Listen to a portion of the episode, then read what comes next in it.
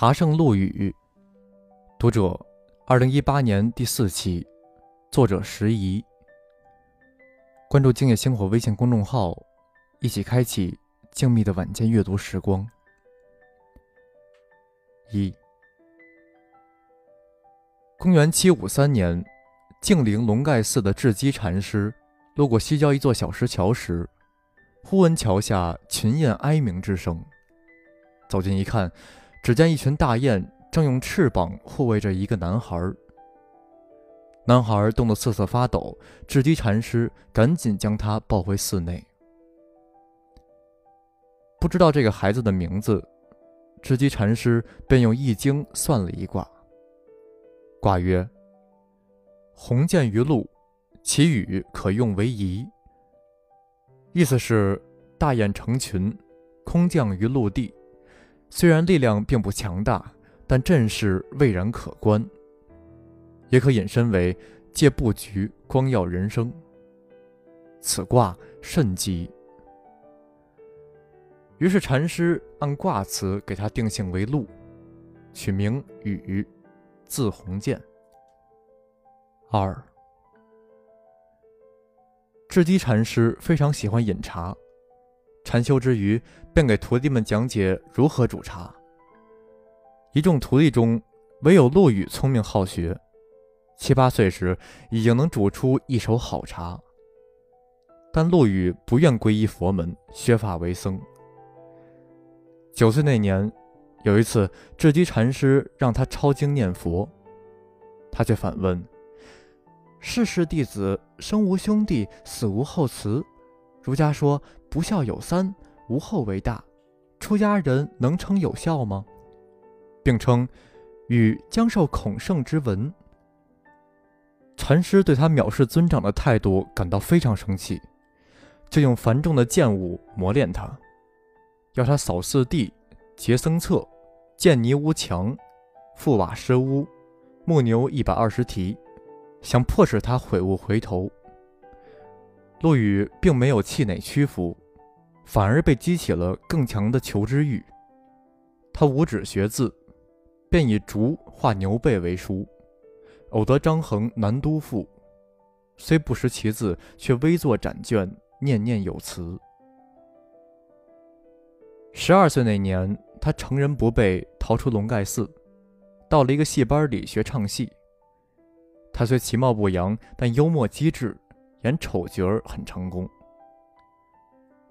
公元七四六年，静陵太守李奇物在一次聚饮中看到陆羽出众的表演，十分欣赏他的才华和抱负，当即赠予诗书，并推荐他到隐居于火门山的邹夫子那里学习。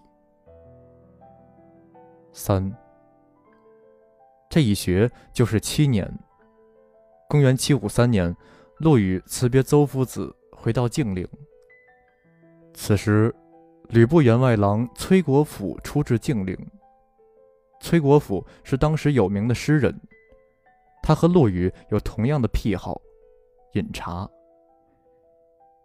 二人经常结伴出游，在静陵周边郡县寻访好茶，烹茶品饮，惆怅往还。这样闲适的日子一过。就是两年多。一天，崔国辅对陆羽说：“我觉得人生最大的幸福就是找到自己喜欢做的事儿，然后竭尽全力把它做好。你这么喜欢茶，有没有想过把它作为学问来钻研呀？”一语惊醒梦中人，陆羽自此便立下宏愿：我要研透天下之茶。四。然而，就在这一年，发生了安史之乱，动乱迅速波及静陵。陆羽跟随一众难民迁徙，同时也开始了他寻遍天下好茶之旅。他这一走，就走遍了半个国家。每到一地，别人是讨饭，他是访茶。正因这份执着，多年后他写《茶经》时。才能条分缕析地将全国分为八大茶区，发掘出一系列不为人知的好茶。陆羽评出好茶产地之优劣。其地，上者生烂石，中者生砾壤，下者生黄土。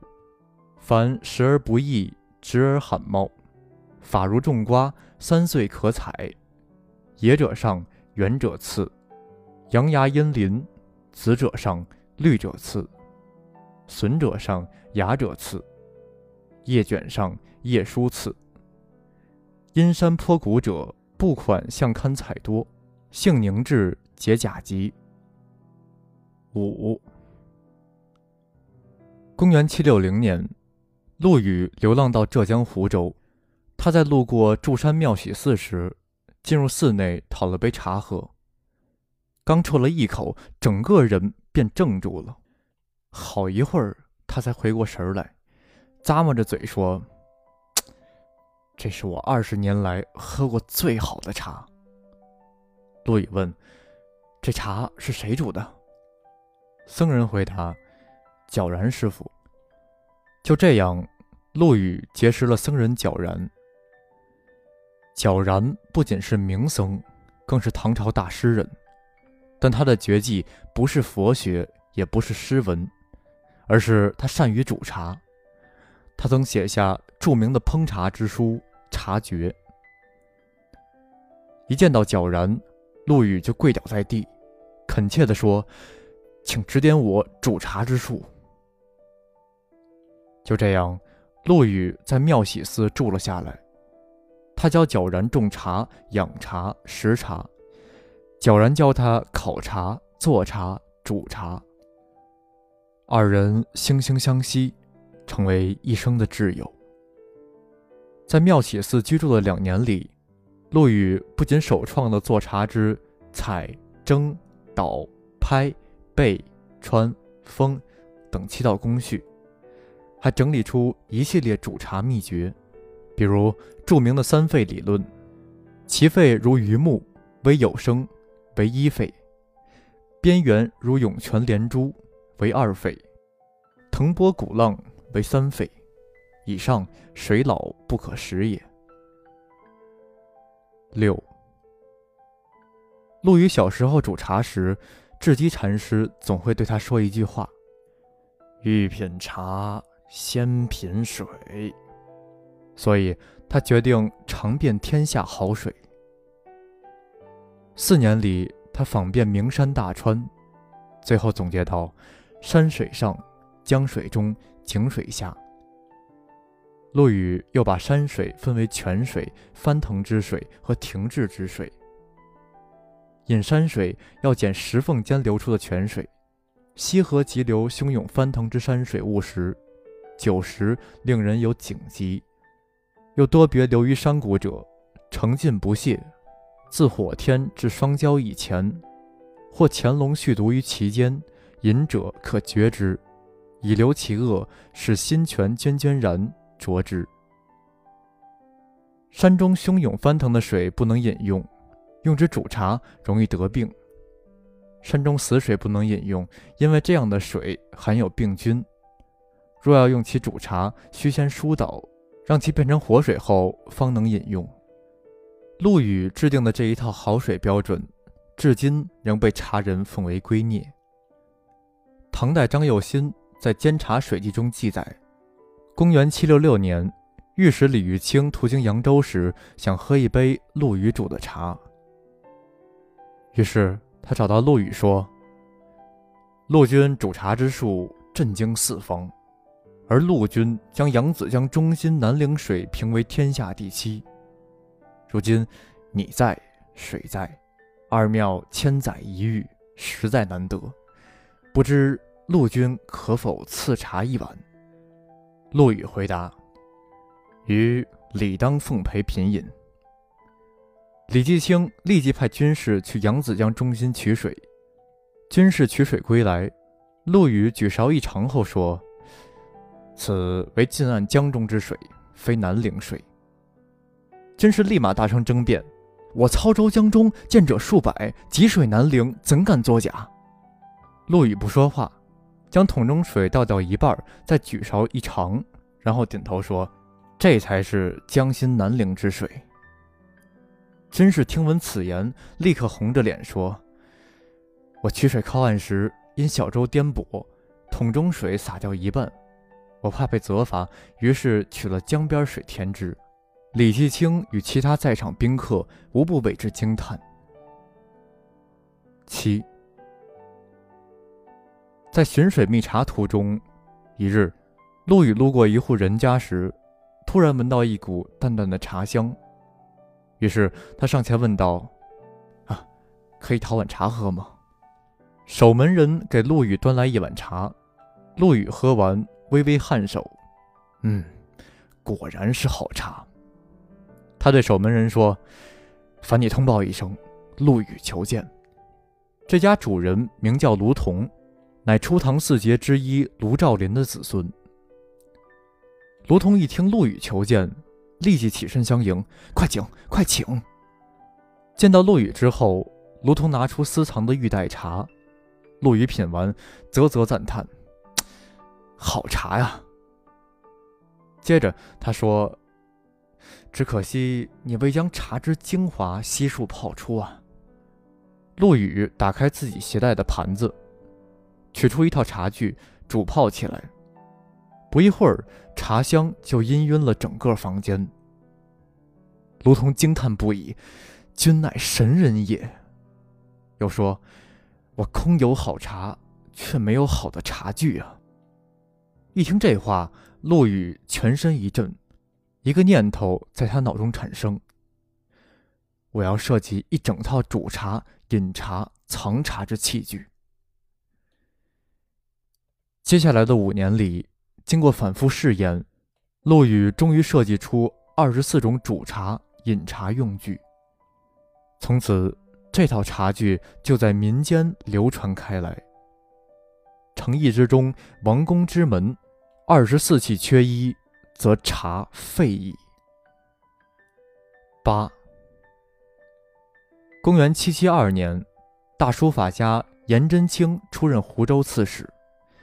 在湖州任职期间，颜真卿完成了《运海静园》的编纂工作。《运海静园》是一部集文字与音韵之大成的巨著，它既是类书，也是一部韵书、字书。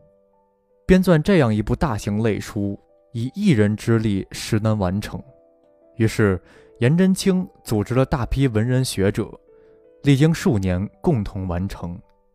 这其中就有陆羽。在编书过程中，颜真卿对陆羽说：“任何技艺都要有文字的传承。”陆羽借编撰《运海静园》的机会，阅读了大量关于茶的知识。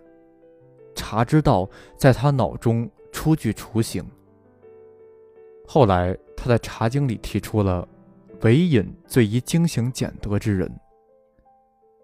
陆羽强调，茶人要精行俭德，以茶养身，以茶养心，以茶养德，将饮茶提升为精行俭德之道。九，公元七八零年左右。在皎然的帮助下，世界上最早的一部茶叶专著《茶经》问世，使得天下一知饮茶矣。茶最初并不叫茶，叫荼。古书记载，神农尝百草，一日遇七十二毒，得荼乃解。陆羽撰写《茶经》的时候，将荼减去一横，发明了“茶”字。把荼、钾、麝、明、喘皆统称为茶，就此确定了茶的音、形、意。茶之一字从此流传开来。陆羽之所以伟大，在于他把茶从药用、食用提高到了品用。他所创造的一套茶学、茶艺思想。将饮茶提升成了一种道，一种文化。煮茶、饮茶，由此一步步进入寻常百姓家，这也是后人将陆羽奉为茶圣之缘由。文章来源不详。您刚刚收听到的是由静夜星火为您演播的《读者》。如果您喜欢这篇文章，不要忘记点赞、订阅、转发，您的鼓励就是星火进步最大的动力。获取文章电子版，欢迎关注静夜星火微信公众号，名字就是静夜星火。